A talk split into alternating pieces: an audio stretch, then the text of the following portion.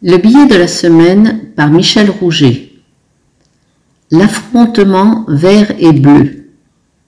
Les ports paralysés, la terre de Sainte-Soline ensanglantée, l'affrontement avec la nature des pêcheurs et du syndicat paysan majoritaire semble franchir ces temps-ci un nouveau cap marqué par le soutien policier violent accordé au lobby agricole. Cet appui illustre bien le camp choisi par le gouvernement le business contre la nature et le social. Au moins, c'est cohérent avec la réforme des retraites imposée aux salariés au moment où les dividendes versés en France aux actionnaires explosent.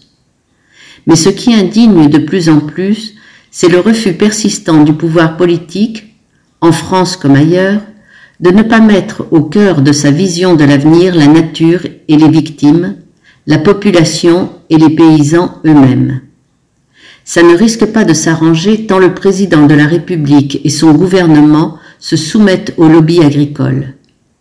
Que va piloter désormais, à la tête de la FNSEA, un agro-industriel, céréalier aux 700 hectares et président d'Avril, un fleuron de l'agrobusiness?